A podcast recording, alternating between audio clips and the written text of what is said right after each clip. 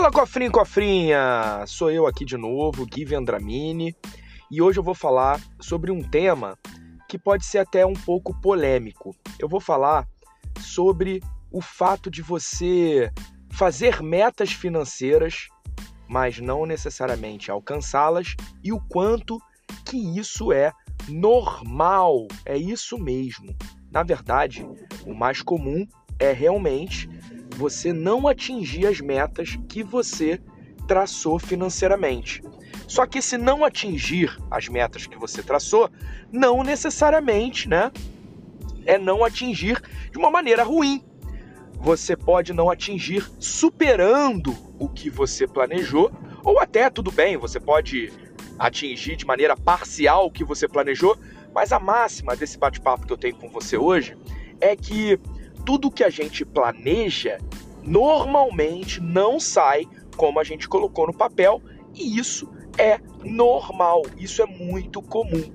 Na verdade, qualquer planejamento é você traçar um objetivo de sair da sua posição atual, né, de um ponto A, e ir para uma posição futura, um ponto B. Financeiramente falando, eu vou tentar traduzir, Traçar metas financeiras, por exemplo, é você hoje, por exemplo, não ter nada guardado, né, ou investido, e você terminar um ano, sei lá, com 5 mil guardados ou 5 mil investidos. Isso é uma meta financeira. E aí, quando você planeja essa meta, você tem que pensar em como você vai chegar lá. Então, vou dar um exemplo. Se você quer chegar com 5 mil investidos até o final do ano, você pode planejar, por exemplo, de guardar aí algo em torno de, sei lá, 400 reais por mês, digamos assim, né?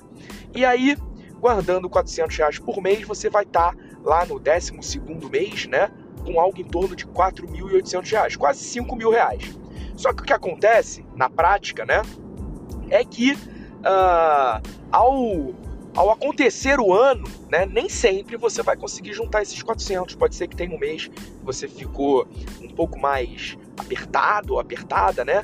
E aí você não conseguiu juntar. E aí no mês seguinte você tentou compensar. E aí no outro mês você acabou guardando um pouco mais e por aí vai. Ou seja, no, papel você planejou um objetivo. Na prática, você tentou alcançá-lo conforme o planejamento. E isso que é o mais importante. Ao você traçar metas financeiras, o importante é você ter um objetivo e o fato de ter um objetivo vai fazer com que você faça um pouco mais para tentar atingi-lo e até se sinta mal pelo fato de talvez estar um pouco mais longe dele do que você gostaria ao longo desse percurso, ou até mais animado com o fato de você estar tá conseguindo atingi-lo. Então, pense nisso. A importância da meta financeira é você planejar. Menos importante é você cumprir, porque pode ter certeza que as coisas não vão sair como planejado. E se você tiver foco no seu objetivo, você pode ter certeza que não vai sair como planejado, mas vai sair acima, superando as tuas expectativas.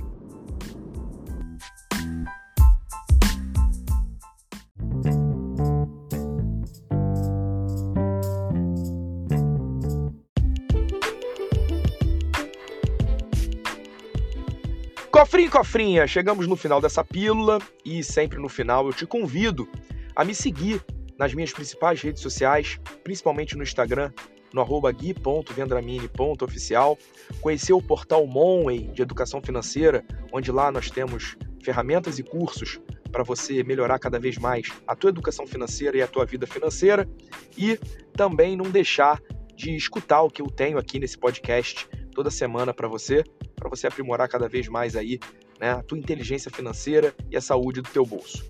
Combinado? Até a próxima pílula. Um grande abraço. Tchau, tchau.